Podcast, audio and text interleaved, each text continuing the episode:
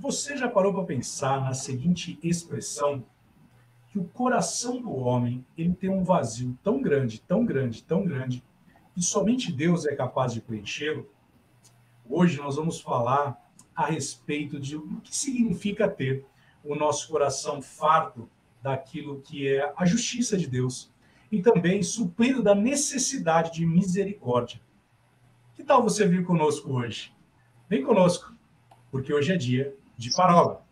Os Paroleiros, um jeito simples e divertido de conversar sobre verdades bíblicas. Vambora, que hoje é dia de parola. Muito bem, Paulinho, Xandão. Hoje nós conseguimos nos livrar definitivamente do nosso decano. Sim, nós demos férias para ele. E você que nos segue aí nas redes sociais, vai lá no Instagram dele, você vai ver ele com os seus pezinhos na água, no mar, filosofando. Eu vi hoje, Paulinho, ele postando assim: não é água doce, mas é água com sal que dá o descanso. É um filósofo. E aí, Xandão, eu não vou chamar o Xandão de 04, eu vou chamar ele de Xandão. E aí, Xandão, Xandele, como você está? Tudo bem, graças a Deus. Que bom vê-lo de volta aí, Paulinho, com a sua barba fantástica. Estilo é sempre Luciano um prazer. Subirá? É, esse é o Paulinho Subirá, é verdade. muito bem, muito bem. Bom, nós vamos falar hoje de mais dois versículos do Sermão do Monte, ou Sermão da Montanha, já que Maomé não foi a montanha, montanha vai a Maomé.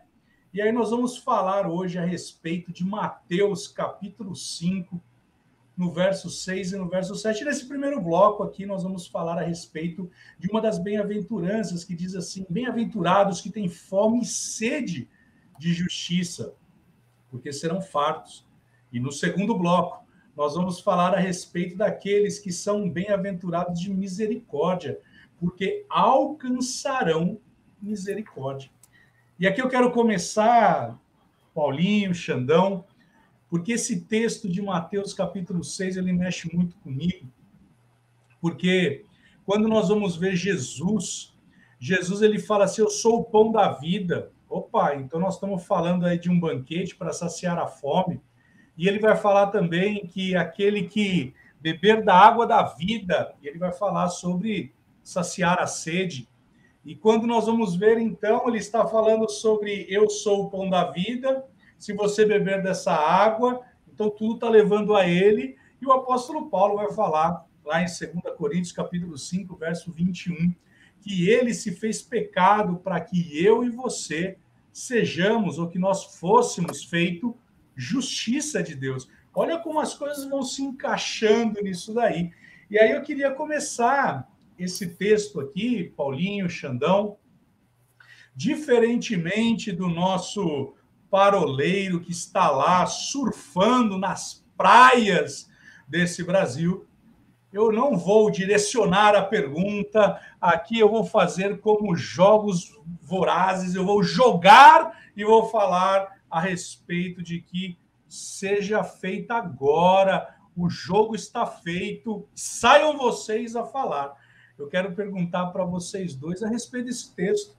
Por que, que então Jesus ele está falando a respeito de fome e sede de justiça? Será que ele está falando sobre buscar um advogado? Será que ele está falando a respeito de buscar um tribunal a pequenas causas, é isso que ele está falando? Ou de fato ele está falando algo mais voltado para aquilo que ele veio fazer nessa terra? E agora eu jogo para a plateia Xandão e Paulinho. Eu vou dar honra ao Paulinho, Par. nosso teólogo. Par. Pedra. Para o ímpar. ai, ai. Benção. Gente, uh, obrigado, Cham, pela honra. É, E assim, ó, eu, eu fico pensando por que, que Jesus usa, quando o assunto é justiça, por que, que Jesus usa a introdução fome e sede? Por que, que ele introduz dessa forma? Né? Porque os outros adjetivos, você pode ver, Jesus é direto. Ele fala: bem-aventurados os mansos, bem-aventurados é, os que choram, bem-aventurados, né? Ele vai, ele vai colocando direto é, o adjetivo. Mas aqui ele coloca, ele introduz de uma forma diferente. Ele coloca fome e sede, e depois vem o assunto essencial dele, que é a justiça. Não são só os, os que buscam justiça, não são, não são só os que perseguem justiça, mas são aqueles que têm fome e sede. Fome e sede remete a necessidades é, vitais.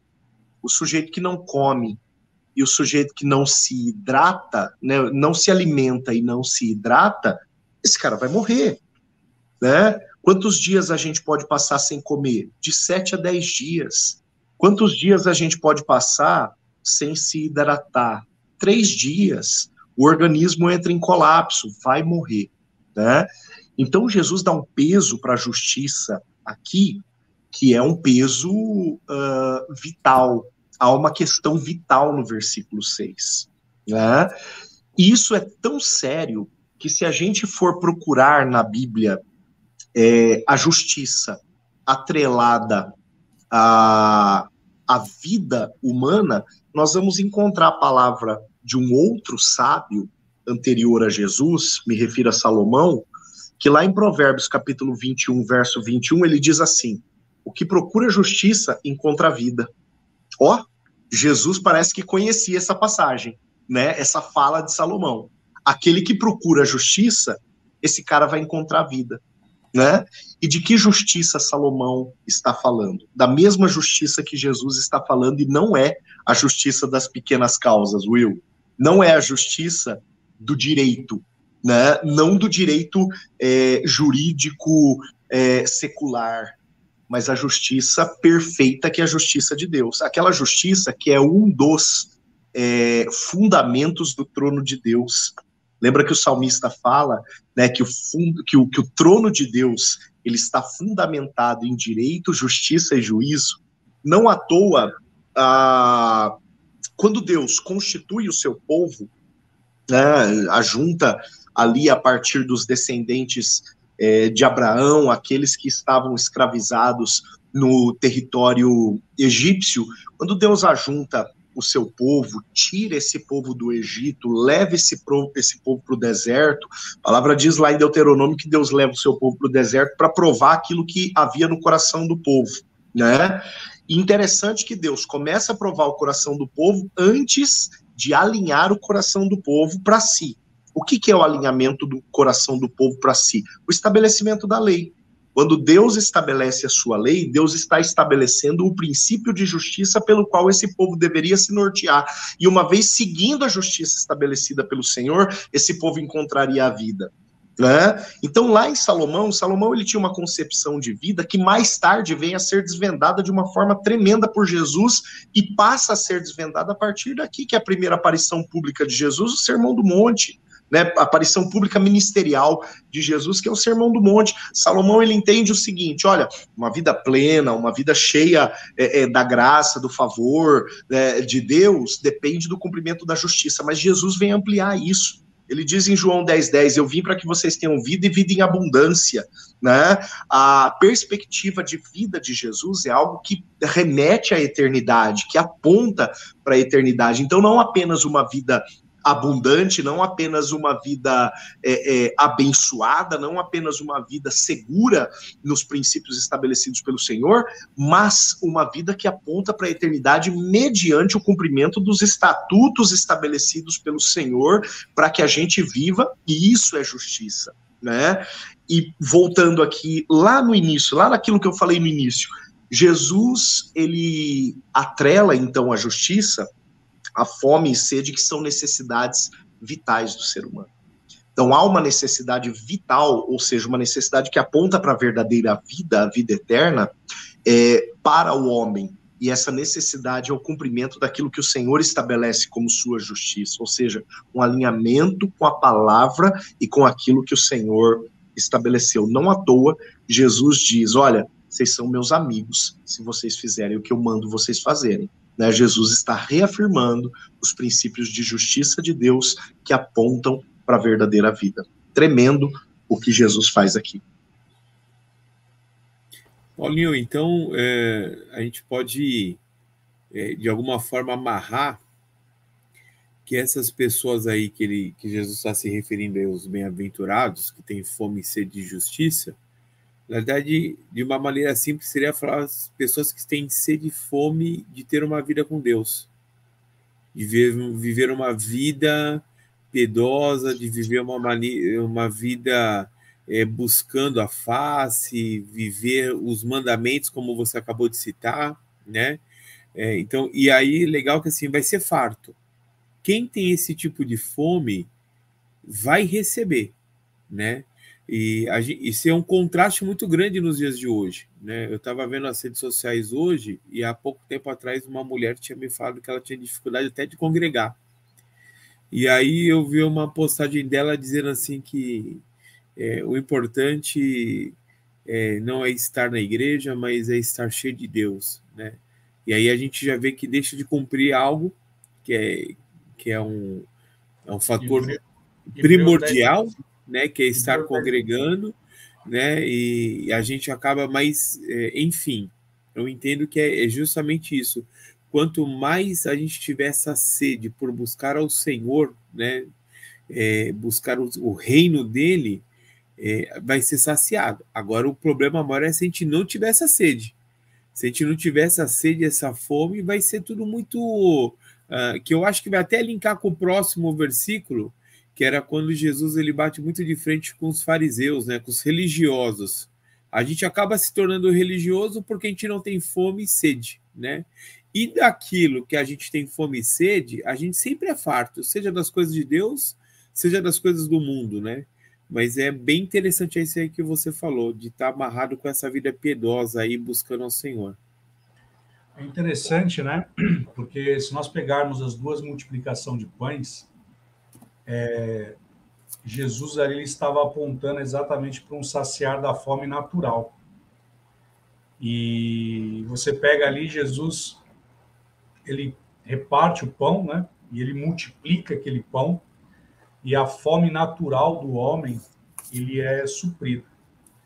E aí nós vamos ver aquela mulher samaritana, ela fala uma coisa engraçada, ela fala: "Como que você, pode falar que você é maior do que o nosso amado Jacó, onde esse poço aqui foi ele quem fez. E aí Jesus faz um trocadilho com ela, né? E fala: olha, se você tomar dessa água aqui, você vai voltar a ter sede. Mas se você tomar da água que eu te der, você não vai ter mais sede. E ela olha e fala assim: Nossa, eu quero essa fonte para mim, porque aí eu não vou precisar mais vir aqui. E aí Jesus ele faz uma comparação bem interessante. E mais para frente, Jesus também ele vai falar lá em João capítulo 6, né? Quando ele fala: Olha, você tem que comer da minha carne, beber do meu sangue. E ali ele começa a ter uma, uma ministração um pouco mais madura. Não que ele não fosse maduro, mas ali o povo já está caminhando com ele. Ele fala: Ó, quem não comer da minha carne. E ele não está falando ali sobre canibalismo. O que ele está falando é fazendo uma analogia sobre eu sou o pão, eu sou aquele maná de lá de trás né? Olha, lá atrás vocês vão pegar uma maná, vocês vão comer e vai estar tudo certo. E ali apontava para Jesus, né? E aí agora Jesus está falando: olha, eu sou o pão da vida, eu vou suprir essa fome que você tem, eu vou suprir essa tua necessidade, desse vazio que o apóstolo Paulo, mais para frente, lá em Romanos capítulo 1, se eu não me engano, ele vai falar a respeito né, da, da, da, da degeneração da humanidade. E aí ele fala, eu gosto da Bíblia, eu sei que, Paulinho, que você não gosta disso, mas você vai ter que ouvir agora, porque afinal de contas eu estou falando e eu estou no centro hoje, ponto final. E eu sei que você não gosta, mas na Bíblia a mensagem, que é uma paráfrase, ele vai falar sobre que o homem, ele perdeu a referência de Deus. Ele utiliza essa, exatamente essa expressão, que o homem perdeu a referência de Deus. E porque ele perde a referência de Deus, ele começa então a buscar em outros âmbitos. E aí nós vamos ver, e é invariável isso, né, Paulinho? Você que. É, você não, mas o, o Xandão também. Os, nós temos dois pastores aqui, e nós vamos, nós vamos ver exatamente o que? Pessoas hoje buscando na, no sexo, na droga, na pedofilia, na pornografia. Nós vamos ver nesses âmbitos pessoas buscando uma satisfação, e aí volta naquilo que eu falei na abertura, de que só Deus é capaz de preencher esse vazio. E aí, de novo, falando sobre a forma como o, o, o, quem parafraseou a Bíblia a mensagem, fala: o homem perdeu a referência, agora eu estou buscando em outras coisas eu estou buscando no alimento, eu estou buscando na satisfação é, é empresarial, eu estou buscando, eu estava conversando com o Xandão antes daqui, e, ele, e todas as vezes ele dá um testemunho que para mim é um tapa na minha cara, né? Ele fala assim, não, mas na minha vida profissional eu estou deixando Deus conduzir, eu estou numa paz. Quando ele fala isso para mim, é um tapa na minha cara, porque eu fico pensando, rapaz, o que eu estou fazendo na minha vida, sabe? E, e eu vejo dessa forma, porque a fome que muitos estão buscando aí vai, eu tenho que me satisfazer através do sexo, eu tenho que me satisfazer através da comida, eu tenho que me satisfazer através da bebida, eu tenho que me satisfazer porque existe um vazio, né? E talvez seja interessante aqui encaixar um pouco, né, Paulinho, daquilo que eu lembro uma vez quando você ainda era seminarista, você estava ali na Rua da Água Fria, e estava eu e você falando a respeito de onde você foi retirado do pecado e onde eu fui retirado do pecado. E aí a Flávia vira para mim para você e fala assim: rapaz, vocês estão competindo quem foi mais pecador. Lembra disso? lembro. lembro, lembro.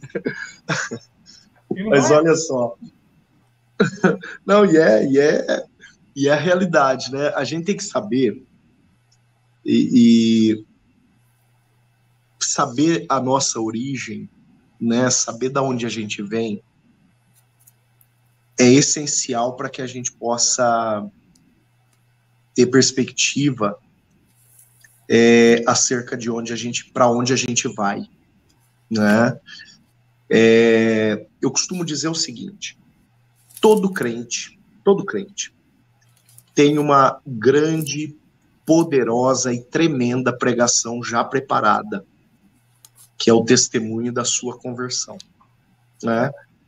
E a gente não precisa, nenhum crente precisa ser ex alguma coisa para ter um testemunho é, poderoso, porque todos nós, não importa o que a nossa história é, reserve, quando o assunto é eis o que eu sou, não importa o que a nossa história reserve, porque no fim das contas, todas as histórias de alguém que se converteu ao Senhor Jesus, elas antes convergiam para um lugar só. Todos aqueles, aqueles que aceitaram Jesus um dia, no dia que entregaram-se a Jesus, cortaram um ciclo que iria dar em morte e no inferno. Então, no dia que eu cortei esse ciclo, é, eu me transformei em um ex-caminhante para as trevas. E isso já é grande e tremendo. Todo cristão já tem esta grande e tremenda pregação preparada, né? E do que eu me alimentava, ou seja, o que nutria o meu coração, o que determinava as minhas perspectivas quando eu estava lá na velha criatura, era esse mundo, as coisas desse mundo né, as coisas desse século, que é aquilo que você falou. Uh, eu era, né, o, o, o, velho homem era movido por interesses é, terrenos, por tentações terrenas, por pecados terrenos, por drogas, por sexo, por é, gasto desenfreado de dinheiro, por traição, por mentira, enfim, né, por toda espécie de pecado que é inerente a esse mundo que jaz no maligno. O que alimentava o velho homem, seja de quem for, a velha criatura, seja de quem for, né? O que alimentava esta velha criatura uh, diz respeito aos valores desse século. Em Provérbios, agora eu não, eu não lembro que capítulo, acho que no 27, Salomão ele diz o seguinte: a alma farta pisa o favo de mel, mas a alma faminta até o amargo lhe parece doce. O que, que Salomão quer dizer aqui? Quer dizer o seguinte, cara, se você tiver de barriga cheia, né, o favo de mel, se a gente lembrar lá de, é, é, é de Ezequiel capítulo 3, né, aquele rolo que desce do céu, come rolo, Ezequiel, Ezequiel põe o rolo na boca, ele diz, olha, na minha boca ele tinha sabor de mel, né, e era um rolo escrito por dentro e por fora, e após isso, Ezequiel é credenciado pelo Senhor a pregar né, porque o rolo era a própria palavra de Deus, o mesmo rolo que João vê lá em Apocalipse e come também, e também declara, tem sabor de mel esse rolo, né, e ali João é credenciado a revelar algo maior a partir de Apocalipse capítulo 4, enfim, quando a gente vê essa perspectiva do mel na palavra do Senhor, o mel ele faz referência à própria palavra, né, a própria justiça de Deus. Fome da justiça, ou seja, alimentar-me da palavra, pressupõe a minha vida é, reproduzir a palavra. Quando eu era desse mundo, a minha alma se fartava com as coisas desse mundo. A partir do momento que eu passo a ser um cidadão celestial, obrigatoriamente a minha fome muda é, de, de restaurante para ser suprida né, o cardápio que vai saciar a minha morte passa a ser a minha, a minha fome passa a ser outro e já não é mais o cardápio deste mundo, porque o cardápio deste mundo diz respeito a quem se alimenta e a quem vive com uma perspectiva focada neste mundo. Agora, se a minha perspectiva está focada nas coisas eternas, o cardápio que precisa me alimentar é o cardápio das coisas eternas, que é a justiça de Deus, que é a palavra de Deus, que é a lei do Senhor né? Então, por isso, para me manter, é uma condição de manutenção, para me manter na condição de cidadão celestial, eu preciso comer das coisas do céu. E para eu comer das coisas do céu, eu preciso estar faminto das coisas do céu, fome e sede de justiça. Como que eu vou estar faminto das coisas do céu? É só parar de comer as coisas da terra. E aí eu volto a falar de Salomão. Salomão diz: a alma farta pisa o favo de mel. Favo de mel é a palavra, é a justiça estabelecida na palavra do Senhor. Se eu tô farto de coisas dessa terra, na hora que a palavra me é oferecida, eu vou falar, ó, quero não, tô de barriga cheia, tô satisfeito, mas tô satisfeito com o alimento errado.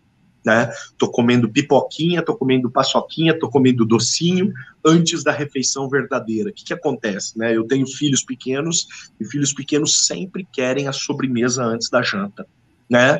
Só que eu sei, como pai, que se eu der a sobremesa antes da janta, esse menino não vai comer aquilo que ele tem que comer, né? Porque ele vai se fartar daquilo que é paliativo, ele vai se fartar daquilo que é complementar, ele vai se fartar daquilo que não é essencial, né? Mas a partir do momento que eu entendo que eu preciso me alimentar daquilo que é essencial, o paliativo fica de lado, né? O, o não essencial fica de lado, e aquilo que é essencial para mim é o que vai determinar para onde eu vou. Não à toa que os bem-aventurados que têm fome e sede de justiça vão alcançar a vida, porque eles comem aquilo que os sustenta para caminhar até essa vida. Paulinho, você estava falando aí, eu fiquei pensando na mulher samaritana. É, cara, que eu acho que ela é um bom exemplo dessa sede aí, né? Uma fome, de uma sede, a conversa dela com Jesus, ou de Jesus com ela. E aí, enquanto estava terminando, eu fiquei pensando uh, nessa conversa, mas as informações que ela tinha a respeito de Jesus, elas, elas não eram completas, né? Ah, os judeus dizem que é para adorar lá. Nós dissemos que aqui, né, existiu uma rixa, vários tipos. Então existiu um problema de informação. Mas eu só fiquei pensando em tudo que você estava falando. Falei assim, cara, acho que a mulher samaritana é o melhor exemplo de alguém que está com sede, que nem o Will falou que está procurando em outros lugares, né? Procurando no sexo, tal, ela já teve cinco maridos, ela procurou num casamento, é, e aí quando ela se depara com Jesus, fala assim: olha, a partir de hoje, se você tiver sede pelo que eu tenho para te dar, né? Se você se você beber da água que eu tenho para te dar, essa sede vai ser sanada para todo sempre, né? É. O, o, o Chan, e aí você vê Jesus dando uma pista perfeitinha. O Will tocou nesse assunto. Ainda bem que você trouxe de volta, porque eu ia esquecer. Você vê Jesus dando uma pista perfeitinha de que a água da qual ele estava falando era uma água diferente da qual ela estava falando. Os dois estavam partindo de princípios diferentes. A água que ela pensava, a água do poço, a água que uhum. mata a sede hoje, a água que Jesus queria oferecer, a água da vida, né? A água celestial, aquilo que alimenta, aquilo que supre uma necessidade e aponta para o céu.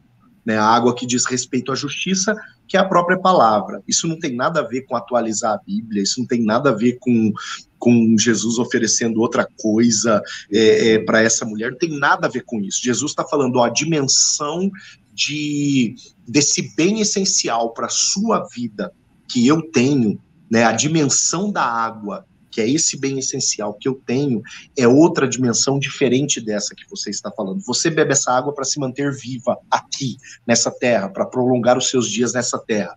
A água que eu te ofereço, a minha palavra, o ouvir a minha voz, o cumprir os meus mandamentos, o ser minha amiga, né? Vocês são meus amigos se cumprir aquilo que eu vos mando. O ser minha amiga vai fazer de você, vai fazer com que você enxergue qual é a verdadeira água que vai te mostrar qual é a verdadeira vida né, fantástico que Jesus faz aqui.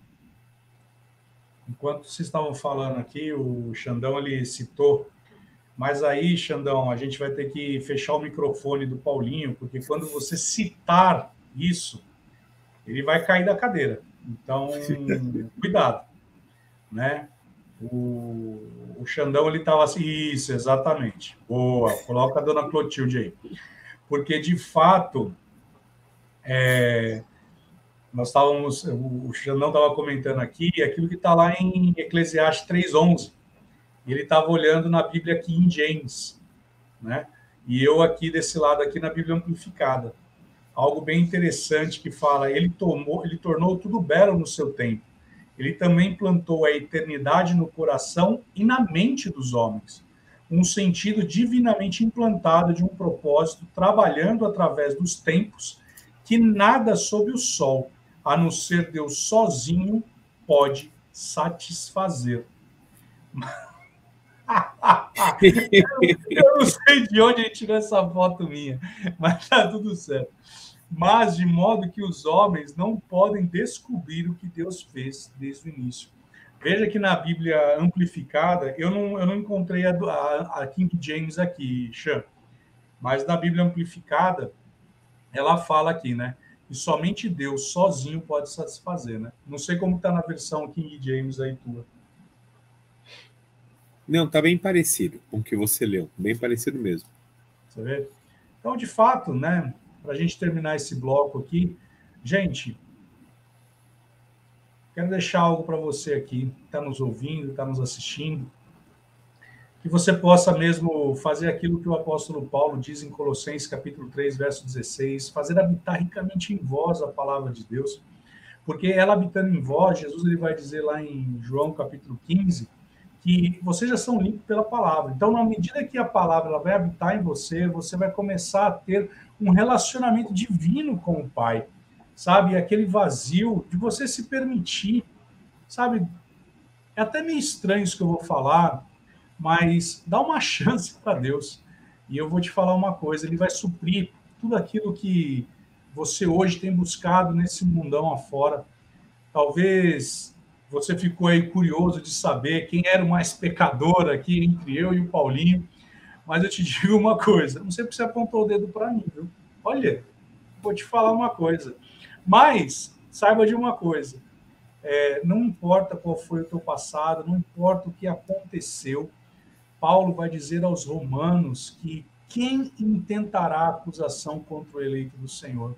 Se é ele quem nos justifica, é ele quem nos lava, é ele quem nos redime, é ele quem nos tira do charco de lama e nos coloca sobre a rocha.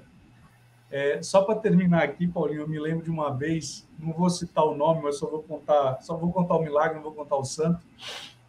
O meu pai, uma vez assistindo a pregação de um determinado pastor muito renomado, e meu pai conheceu esse pastor no início né, dele, antes dele se tornar de fato e de verdade um pregador. E meu pai fala: como que pode? Um homem desse, que ele fumava, ele cheirava, ele fazia, ele acontecia, e hoje ele está aí. E eu viro para meu pai e falo assim: sabe, pai? Paulo ele diz que as coisas velhas já passaram, eis que tudo se fez novo. E não importa o que você tenha feito no seu passado, a bem da verdade é que ele faz nova todas as coisas. E ele faz de você justiça de Deus. E não importa nada, nada, nada, nada, porque não tem mais condenação, não existe mais peso sobre você. Pessoal, nós falamos no primeiro bloco a respeito de sede e fome de justiça, que seremos fartos, mas agora nós vamos falar a respeito de misericordiosos, para recebermos misericórdia. E aí, o grande profeta chorão, Jeremias, ele vai dizer lá em Lamentações, que poderia ser na Bíblia Revista Atualizada por mim, o livro das murmurações, o, o livro daquele que não tem o que fazer e fica chorando, chorando, chorando, respingando sobre os outros, e vai dizer... Um mimimi gospel. Um mimimi gospel seria. Muito bem, é o livro do mimimi, né? Muito bem. E ele vai dizer assim: as misericórdias do Senhor são a causa de nós não sermos consumidos por causas das suas misericórdias que não têm fim. E aí, oráculo, Xandão, vulgo 04, o que vocês têm a dizer a respeito dessa bem-aventurança? Nós estamos falando de uma semeadura, nós estamos falando algo sobre tocar o coração de Deus e tocar o coração das pessoas, e nós darmos e recebermos. É um binômio. O que, que é isso? Responda para nós, ó oráculo subirá. Eu vou falar, viu? Você disse que não tem desenvoltura, mas você está muito saidinho aí nesse, nessa roda Wilson-cêntrica, né? É, Wilson no na verdade, na verdade, depois a gente leva a bronca do Arthur e aí ele começa. Gente, antes, antes, antes do Paulinho começar a responder, quando nós acordamos, não, acordamos não, nessa madrugada, no nosso grupo de WhatsApp, já tinha lá uma puxada de orelha do decano, né, lá na praia. Olha onde eu estou, com os pezinhos dele assim, falando: por favor, não esqueçam de gravar o episódio de hoje dos Paroleiros. Então, para você ter uma ideia como as coisas funcionam, o Xandão não se aguenta aqui. O Xandão acho que já está se arrependendo né, de falar: meu Deus, o que eu estou fazendo no meio desse povo? Mas, enfim, estamos aqui, Arthur, cumprindo a missão. É como diz aquele velho ditado, né? Manda quem pode, obedece quem tem juízo. Está lá em Atos 29, né? Exato, um versículo. Eu falei ditado, é versículo, eu errei. vamos, vamos para que... vamos que interessa, né? Uh, olha, que, olha que ciclo legal que Jesus propõe, uh, Will e Chan, nesse, nesse, nesse versículo 7, nessa bem-aventurança especificamente. Diz: Bem-aventurados são os, misericórdia, os misericordiosos, porque receberão, herdarão misericórdia né? É, é outro. Eu, eu comecei o, o primeiro bloco né, dessa, dessa parola sobre o versículo 6, falando que Jesus ele abre de uma maneira, abre o versículo 6 de uma forma é, é, inédita, quando ele fala de fome e sede de justiça, né? Ele não coloca a justiça direto, mas ele põe fome e sede antes. É, e aqui Jesus fecha de uma forma inédita, porque Jesus ele, uh, ele coloca como resultado de uma, de uma semeadura é, aquilo que é semeado, né? Então, se eu sou um misericordio, misericordioso, ou seja, se eu sou um semeador de misericórdia, Jesus ele está dizendo, você vai colher misericórdia. Então a gente poderia até imaginar que existe um princípio de colheita aqui. Só que um, é, reduzir o verso 7 a um princípio de colheita seria negligenciar algo muito importante, que é, em mim mesmo eu não tenho misericórdia. A misericórdia, ela já é algo que eu recebi da parte do Senhor. Né? E bem você lembrou, Will, aquilo que em Lamentações é mencionado pelo profeta Jeremias, quando ele diz que as misericórdias do Senhor são a causa de nós não sermos consumidos, porque as misericórdias do Senhor não têm fim. E as misericórdias do Senhor renovam-se a cada manhã. Né? O que, que fica claro ali em Lamentações? Que as, a misericórdia ela tem uma fonte. A fonte da misericórdia é o Senhor. E não à toa o Senhor ele é apontado por diversas vezes no Antigo e no Novo Testamento como um Deus misericordioso, ou seja, um Deus que tem misericórdia do seu povo. Quando o povo estava em pecado, ali no período pré-exílico, o clamor de algum dos profetas era: Senhor, tem misericórdia de nós. Clamor, por exemplo, de Abacuque, capítulo 1, né? Aquele clamor desesperado: Até quando, Senhor, eu vou gritar violência, violência? E o Senhor não vai voltar os seus olhos para nós com misericórdia. Né? Então, a, a, a busca, o clamor, a intercessão do povo era por esta característica, que é uma característica de Deus, que nós, por nós mesmos, não temos condições de desenvolver. Então, olha que interessante. Eu falei que é, é, é, é colocar o verso 7 de Mateus 5 como um princípio de semeadura é reduzir este, este versículo. Uh, então, o que tem nele aqui? existe sim uma semeadura, mas é uma, uma semeadura que depende de um ciclo. E o ciclo é: Deus libera misericórdia sobre mim, porque Ele é a fonte da misericórdia. Né? Eu desenvolvo misericórdia e libero, através da pregação, do ensino, da reconciliação de pessoas com Deus, misericórdia sobre a vida de outras pessoas porque eu não tenho misericórdia em mim. Eu revelo a misericórdia de Deus ao outro. Né? Ela não é inerente ao ser humano, ela é um atributo divino que eu posso comunicar através do meu ministério. Então eu revelo a misericórdia que é de Deus ao outro. Deus libera misericórdia sobre a minha vida, eu revelo sobre o outro, o outro herda misericórdia e revela para outro, e esse ciclo não para. Eu recebo e revelo, eu recebo e revelo, eu recebo e revelo. Né? Então, o tempo todo, o ciclo é assegurado à medida que eu não saio dele, né? que eu não paro de revelar e não paro de receber. Então, é tremendo o que o Senhor estabelece aqui. Agora, o que é misericórdia? Mais uma vez, nós estamos falando de uma dependência do ser humano. Ah, basicamente no Novo Testamento, lá, lá no versículo que nós lemos, né, de Mateus capítulo 5, verso, verso 7. Bem-aventurados os misericordiosos. O que é misericórdia aqui? Junção de duas palavras, miserene, cordia, né? Uh, ou seja, a pobreza do coração, tá? Então, do grego, essas duas palavras são ajuntadas para resultar na palavra misericórdia. A pobreza, a necessidade, a carência do coração humano. Né? A misericórdia é muito mais do que a minha necessidade de ser perdoado. Misericórdia diz respeito a tudo aquilo que eu preciso, a tudo aquilo que eu necessito para ter um coração puro e por que, que é importante ter o coração puro? De tudo aquilo que você tem que manter puro, né? Tudo aquilo que você precisa é, é, observar e guardar, guarda o teu coração, porque dele é que procedem as fontes de vida.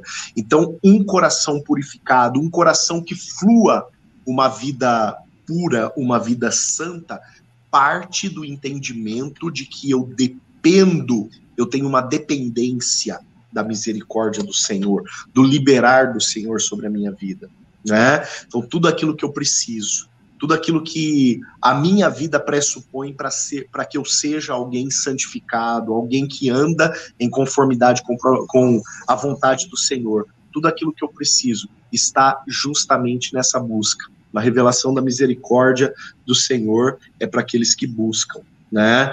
E lá em Jeremias, né, o próprio profeta chorão das misericórdias do Senhor que se renovam a cada manhã, o próprio profeta chorão ele vai dizer assim, olha, uh, Deus revela para ele e ele transmite isso.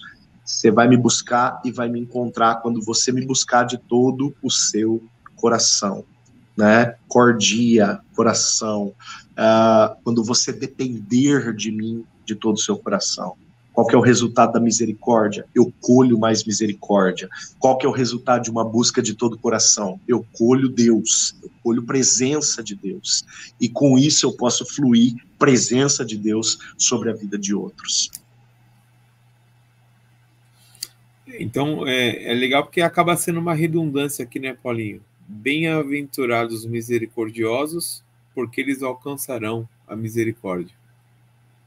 Então, se a gente guardar o coração, eu estava pensando no versículo, você citou ele, se a gente guardar o nosso coração, não deixar ele endurecer, né, pelas mazelas do dia a dia, pelos problemas que nós temos visto, né, e ouvido aí, até envolvendo o próprio evangelho nos dias de hoje, é, se a gente deixar essas coisas e não guardar o coração, a gente vai endurecer e vai acabar não exercendo misericórdia. E aí, por consequência, muitas vezes a gente também não vai acabar alcançando essa misericórdia. E eu fiquei vendo alguns textos aqui um pouco antes, e como, como Jesus ele quer que isso seja um padrão nosso, ter misericórdia das pessoas, agir com misericórdia, né? agir com compaixão, é, na, no próprio na crucificação, quando ele diz, Senhor, eles não sabem o que eles estão fazendo né? Ele está agindo com misericórdia. Eles tinham lá batido em Jesus, tinham cuspido em Jesus, e mesmo assim, ninguém sabe o que está fazendo aqui. É, quem tinha o controle total era Jesus, né? Porque eu gosto muito dessa passagem da crucificação quando ele fala, quando ele a Bíblia diz e Jesus vendo que faltava ainda a, a questão do né, de dar o vinagre para ele disse tenho sede, né? Mas em tudo ali, você vê assim, ele tinha compaixão das pessoas. E aí eu achei um versículo muito legal que está em Oséias 6,6, que diz assim: Porque eu quero a misericórdia e não o sacrifício, e o conhecimento de Deus mais do que os holocaustos. Então, o que Deus quer dos seus seguidores, né, dos seus servos, dos seus filhos, é que nós tenhamos misericórdias do nosso próximo né, e que a gente tenha um conhecimento cada vez mais profundo dele. Tem um outro texto que eu gosto muito sobre misericórdia, que está lá em Tiago 2, 13, que diz: Porque o juízo será sem misericórdia sobre aquele que não fez misericórdia. E aí ele termina assim: e a misericórdia triunfa sobre o juízo. Quer dizer, se não teve misericórdia, vai voltar justamente para o contrário do que está aí nas bens-aventuranças. Você não vai receber misericórdia. Né? Você, quer ser, você quer que venha o juízo, que venha aconteça, então não vai ter misericórdia para você também. Mas, para quem é misericordioso, como Deus é, né? Ele foi misericordioso com nós. Nós éramos merecedores da morte, do distanciamento por causa do pecado, mas por causa da misericórdia, desse amor fiel dele por nós nós hoje temos direito a essa graça salvadora aí manifesta em Jesus. Eu me lembro que logo no, no início eu fiz uma oração onde eu falei para Deus assim que eu gostaria de ter o mesmo coração de Jesus. Eu estava na época era estagiário num banco e eu entrava na Paulista, né? E eu me lembro que eu fiz essa oração, mas sabe aquela oração que você fala assim, você não está nem pensando no que você está falando. Eu me lembro que eu passei debaixo daquele. Para entrar no, na, na, Paulista, você passa perto de um. Tem um pessoalzinho que mora debaixo ali, né? Naquele exato momento ali, eu comecei a sentir um choro compulsivo. E eu olhava, porque a minha oração foi, pai, que eu possa olhar para essas pessoas com o teu olhar.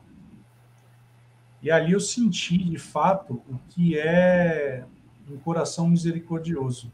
E aí eu tive que orar e falar assim, Deus, pelo amor de Deus, é, é muito é muita dor. Eu não quero não quero sentir isso, né? E de fato, quando a gente vê lá em Tiago, capítulo 4, verso 17, acho que é 4, verso 17, diz assim: "Portanto, isso, Tiago 4, 17. Portanto, aquele que sabe que deve fazer o bem e não faz, isso está pecando. E isso, para mim, se tornou tão forte que hoje a gente começa a, a ver algo que o próprio Tiago vai falar, João vai falar, que se você sabe que você tem que tirar uma pessoa daquele lugar e você o faz, você cobriu uma multidão de pecado. Isso é misericórdia.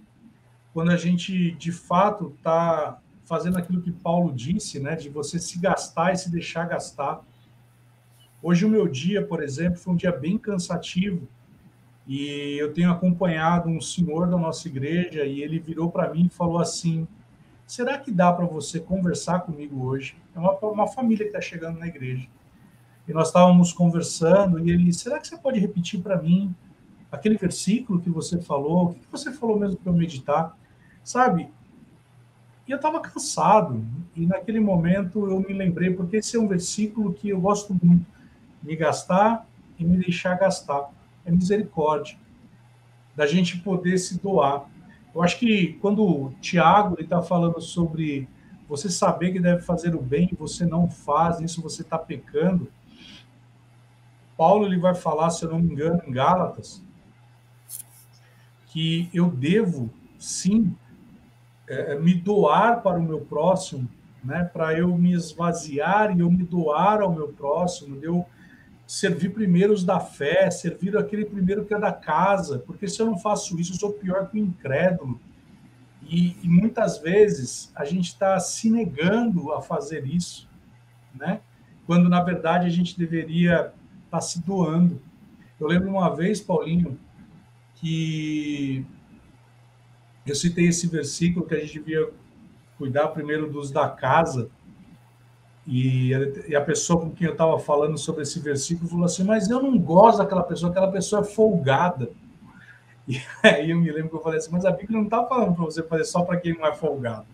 Está falando para aquele que está necessitando, está carente, ou seja, precisa. Porque se você não fizer isso, você é pior que o incrédulo. E aí é algo que nos leva a um nível de consciência, porque o Xandão ele citou algo interessante, né? Que ele falou assim, rapaz, a gente era digno de da morte. E eu me lembro, não lembro quem foi o pastor que falou isso, que ele falou assim que na verdade nós éramos Jesus ele tinha dois caminhos em relação a nós, né? Ele tinha o caminho de juízo e ele tinha o caminho do amor. Ele optou pelo amor. E muitas vezes nós estamos igual os filhos do trovão, né? Estamos jogando lá, taca fogo, taca, taca o raio, taca tudo. E a gente tem que ter que espírito é esse que está em vós, né? O que você está passando? O que você está sentindo? Como que você está se posicionando em relação a isso? Será que de fato você está exalando o bom perfume de Cristo? E você andando mais uma milha, você dando a sua capa, porque é isso que ele está falando na misericórdia, né? de você sentir a dor do seu próximo, de você ser Cristo na vida dela. E, e, o próprio John Wesley, né, quando ele é expulso do templo, né, quando ele é expulso da igreja, ele fala: então tá bom, então a minha paróquia é o mundo. E aí ele faz de cada pessoa um culto. E talvez a gente esteja precisando olhar um pouco para o nosso próximo, porque a palavra fala, né, Paulinho, que o amor no final do tempo ele se esfriaria. E como diz o meu pastor, não é porque a palavra está falando que o amor se esfriaria no mundo que o amor precisa se esfriar no teu coração. Então que não seja no teu coração, né? Mas que nós tenhamos esse nível de consciência. Xandão, você quer falar alguma coisa aí? Estou vendo que você está folheando a sua Bíblia King James. Não, eu estou até na palavra-chave, para ser sincero, que é outra Bíblia muito boa. É que enquanto você falou, cara, eu lembrei de Jonas na hora. Né? Jonas, uma hora ele falou assim, né, ele usa a palavra aqui, é, Deus usa a palavra você, teve compaixão com a boboreira, né? E, e Jonas uma hora falou assim, eu sabia que você ia, ele está resumindo, eu sabia que você ia perdoar esse povo, por isso que eu não queria vir aqui, né? Então, a gente precisa ao aprender ou a voltar, né? O tempo vai passando é, e a gente vai muitas vezes ficando maduro, mas também vai ficando mais duro, né, cara? O coração, esse tipo de coisa. E a gente precisa realmente isso aí, ter um coração como o de Davi, né? Que era um coração segundo de Deus, segundo o coração de Deus, um homem segundo o coração de Deus. É, e aí você vê Jonas, eu sabia que se, o senhor, se ele se arrependesse, o senhor ia perdoar. Porque era, era a misericórdia de Deus contra o inimigo, né? Quantas pessoas a gente quer um mal muitas vezes, né? Pô, tomara que né, desse o fogo, que nem você citou agora há pouco aí. É, e Deus não, Deus quer salvar. Né? A, a, Bíblia vai dizer que o desejo de Deus é que todos sejam salvos. Então, esse também teria que ser o desejo de todo cristão.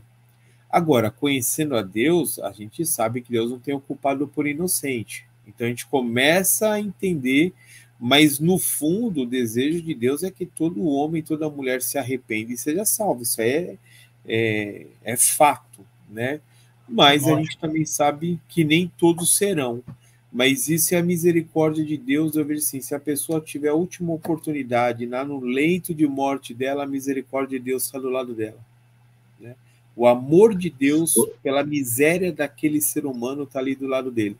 E a gente precisa aprender a, ter essa misericórdia. Vamos, re, vamos fazer uma redundância e voltar lá no que o Paulinho falou. Eu recebo para poder dar, né? E eu preciso estar tá inserido ainda é, em Jesus para que ele possa estar sempre transmitindo para mim essa misericórdia. É, é, é, o ciclo que não para, né, Chan? E olha só, Chan, você falando aí sobre Jonas, busca aquele versículo, né, aquele que você falou de Tiago, né, acerca do sentido do, do, do, processo inverso, né? Se eu não semeio misericórdia, eu não colho misericórdia. É isso que Tiago vai dizer. Olha a condição, olha a posição que Jonas se coloca. E olha que alerta isso é para nós. Porque Jonas não era um cara qualquer. O Jonas é um cara que Deus fala com ele. Deus fala com ele, Jonas, eu quero salvar uma cidade através de você. Meu, o cara era um profeta e não era um profeta meia boca. Para ouvir a voz de Deus e ouvir uma missão e, e, receber uma missão como essa, né? Eu fico pensando, às vezes a gente trata Jonas é, não pelo homem Jonas, não pelo chamado de Jonas, não pelo que Deus confiou a Jonas, mas pela resposta de Jonas né? É, e a gente fala assim, é, Jonas ele Jonas ele foi um mela-mela porque ele não fez a vontade de Deus. Cara, mas olha o chamado que esse cara recebeu, né? Então esse cara, ele ele ele tinha ele tinha bala na agulha para Deus poder apostar nele a salvação de uma cidade de 120 mil homens, fora mulheres, crianças e conforme o próprio texto bíblico diz lá nos últimos versículos, até animais, né? É, Deus dá uma cidade inteira na mão desse cara. Então a gente julga às vezes Jonas pela falha dele e não pelo chamado. Mas olhando para o chamado, né, e entendendo ele como um profeta que recebeu uma incumbência tão séria de Deus, cara, que baita recado é para quem exerce ministério o livro de Jonas. É um recado assim, ó. Se você está de pé, cuide para que você não caia. Né? Cuide para que você não escape daquilo que é a tua obrigação fazer, para que você não saia do ciclo que você tem que estar inserido para continuar sendo gerado sobre a tua vida misericórdia. Porque quando Jonas fala para Deus exatamente essa frase que você colocou, que você destacou, eu não queria ir para Nínive porque eu sabia que o Senhor ia derramar misericórdia e salvar aquele povo. Quando Jonas fala isso, ele diz assim, ó, esse negócio de ser misericordioso, tô caindo fora. Agora o cara que abdica do chamado para ser misericordioso, ele está abdicando também da misericórdia, ele sai do ciclo. Porque para colher, isso o, o próprio texto diz, o Mateus 5,7. O próprio texto diz: Eu vou ser um misericordioso para colher misericórdia. A partir do momento que Jonas fala, tô fora, com esse povo eu não quero desenvolver misericórdia. O que, que Jonas está dizendo? Eu estou abrindo mão de uma colheita. Cara, isso é muito sério. Isso é, é muito verdade, sério. Né, Paulinho? Se você parar pra, nessa leitura que você está trazendo, é, no final do dia, o que Jonas está falando é o seguinte: eu faço juízo de valor segundo a minha vara sobre o pecado dele. Então, ou seja, é, a palavra não nos diz que nós devemos ser o juiz do nosso próximo. Até a gente podia gravar uma parola sobre isso, a gente pode julgar ou não o nosso próximo, tal, porque Jesus fala, olha, eu julgo, mas eu julgo segundo a justa verdade, né? Mas aqui ele está falando o seguinte, que é mais ou menos o que os filhos do trovão fizeram. Ó, eles não querem receber a gente lá, vamos tacar fogo em cima. Eles estão olhando com os olhos é, daquilo que Isaías vai dizer que nossa justiça é como um trapo de imundícia. Ou seja, ele está olhando e está nivelando segundo a justiça própria, sem nivelar com a vara de Deus. Então, a vara de Deus é outra. O nível de Deus é outro. O patamar de julgamento de Deus é de outro. E talvez é aí que a gente acaba pecando. Porque aí eu olho e falo assim, mas aquela pessoa fez tudo isso, eu não vou ajudar coisa nenhuma. Ela que se lasque. Que foi o que essa pessoa falou para mim, né? Ela virou para mim e falou assim: não, eu não vou ajudar meu parente, não, ele é mal preguiçoso, não vou fazer nada disso. E aí eu virei e falei assim: mas a palavra está falando que se você não fizer, você vai ser pior que o incrédulo, né? Isso está dizendo também, a gente pode ir para Gálatas, que vai falar que a fé opera pelo amor. Então, ou seja, eu tô, inclusive, eu estou deixando a minha fé inoperante. E eu entendo quando você fala a respeito de Jonas assim, mas também nós temos que tomar um pouco de cuidado, porque o, o Xandão ele falou, né, sobre a maturidade leva a nós nos tornarmos duros, né? E de fato, a gente tem que ter o coração quebrantado e contrito, buscar mesmo o coração de Deus e olhar para a necessidade do nosso próximo, porque nós somos pequenos cristos, nós somos cristãos, né? Nós temos que olhar para a pessoa e perguntar o que Jesus faria nessa situação que Jesus ele se posicionaria, como ele se posicionaria. E aí, um texto que tem, nos últimos tempos, tem tocado muito no meu coração, está lá em Romanos, capítulo 11, verso 22, que Paulo ele estabelece um binômio, né? Ele fala, ó, considerai, pois, a bondade e a severidade de Deus. Para com os que caíram, severidade, mas para contigo, a bondade de Deus. Se nela permaneceres. Doutra, doutra sorte, também tu serás cortado. Paulo está trazendo aqui algo tremendo. Muitas vezes a gente só foca na severidade. E a gente fala, Deus, desce a mão, desce o rei, desce o raio, desce tudo que tiver que descer, joga tudo mobiliário na cabeça da pessoa. Mas a gente se esquece da bondade. E muitas vezes a gente fica muito né, no Deus fofinho. Ah, Deus, tem misericórdia, tem misericórdia. Mas a palavra tá falando, olha, você tem que considerar os dois. Considerar a severidade, mas também considera a bondade. E aí, para já passar para o Xandão, essa, essa semana eu tive uma experiência bem interessante. Eu estava com uma advogada da minha equipe e ela estava compartilhando algo para mim, assim, do que aconteceu com a mãe dela. A mãe dela sofreu um infarto e, e ter a vida da mulher é tudo enrolada, né? E na hora que ela estava falando isso, Xandão, eu tive uma visão aberta da mão de Deus sobre o coração dela, sobre o coração da mãe. E eu travei na hora. E a menina olhou para mim assim e Deus me deu uma nota. E Deus tinha dado um livramento para ela ali. Porque não era o primeiro, mas era o último que Deus estava dando de livramento. Para que ela se consertasse. E aí, muitas vezes a gente está brincando com Deus. E Gálatas vai dizer que de Deus não se zomba. É aquilo que nós semearmos na carne, nós colheremos na carne. E aí, hoje, conversando com essa advogada da minha equipe, ela virou para mim e falou assim que aquilo mexeu tanto com ela quando eu entreguei essa palavra para ela, que ela chegou para a mãe dela à noite, foi visitar a mãe. E a mãe começou a falar algumas coisas, tal. ela falou, mãe, você conhece, você tem falado, tem falado do meu chefe tal.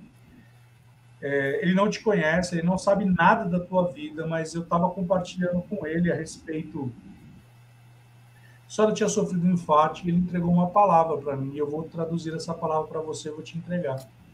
Disse que quando entregou essa palavra para ela, de que Deus tinha dado para ela naquele exato momento um livramento, e aquele era o último livramento a mulher ela começou a chorar copiosamente, porque de fato ela sentiu a misericórdia de Deus. E muitas vezes nós estamos achando que uma palavra que vai sair da boca de Deus é uma palavra sempre, oh, que fofinho. Mas sabe de uma coisa? É uma palavra de conserto. Ei, vai para Nínive, porque eu tenho um conserto para fazer lá. E não é na tua régua, não é na tua tarrafa, não é da tua forma. Eu vou fazer do meu jeito, né? E Jeremias, se eu não me engano, Jeremias ou Ezequiel, agora eu me perdi o endereço, ele fala, se você, eu acho que é Ezequiel, se você não entregar a palavra que eu te dei, o sangue da vida daquela pessoa vai estar na sua mão. Ezequiel. Ezequiel 33. Então, ou seja, é, não deixe de considerar a bondade, mas também não deixe de considerar a severidade de Deus.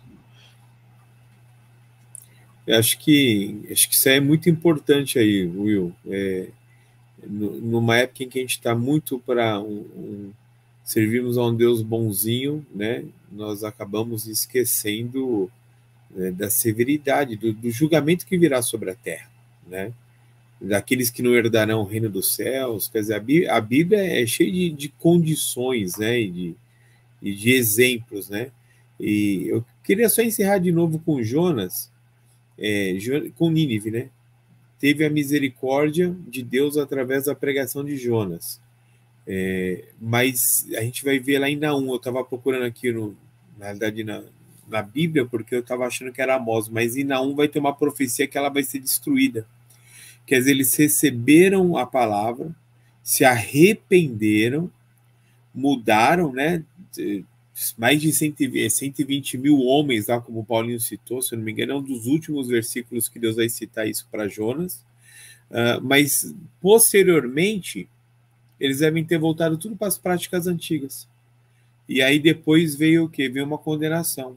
Né? Então, é, é, exatamente isso. Deus tem misericórdia, Deus é amoroso, Ele quer que nós tenhamos, mas vai chegar uma hora que essa misericórdia ela vai, ela, ela vai, vai vir o juízo por causa justamente do fato, o juízo no sentido de que o que, que você semeou, né? Você citou Gálatas, no espírito ou na carne, né? E aí vai chegar uma hora que você vai colher aquilo que você está plantando que foi o que aconteceu com E é o ciclo.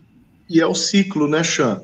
Uma vez que Nínive não reproduziu o que recebeu, cortou o ciclo. Cortou o ciclo, abriu mão do galardão, abriu mão do resultado, abriu mão da colheita, né? É, é, é tremendo como Deus trabalha. Né? Deus trabalha de uma forma extremamente lógica. Não é difícil entender aquilo que Deus requer de nós. Não é difícil entender. Porque Deus não requer de nós nada além do que aquilo que a gente consiga cumprir, né? Nenhum encargo que a gente não dê conta de cumprir é, é imposto é, sobre as nossas vidas. É, todo, todo mandamento que o Senhor estabeleceu, olha só, quando a gente fala de mandamentos, a gente remete ao Antigo Testamento, né, principalmente.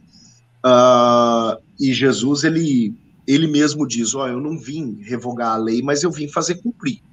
Né? Então, Jesus ele não vem com novas ideias, novos mandamentos estabelecidos, a não ser aquele que o Senhor Jesus diz: Eu te dou um novo mandamento, que nada mais é do que um resumo dos mandamentos em uma visão de misericórdia.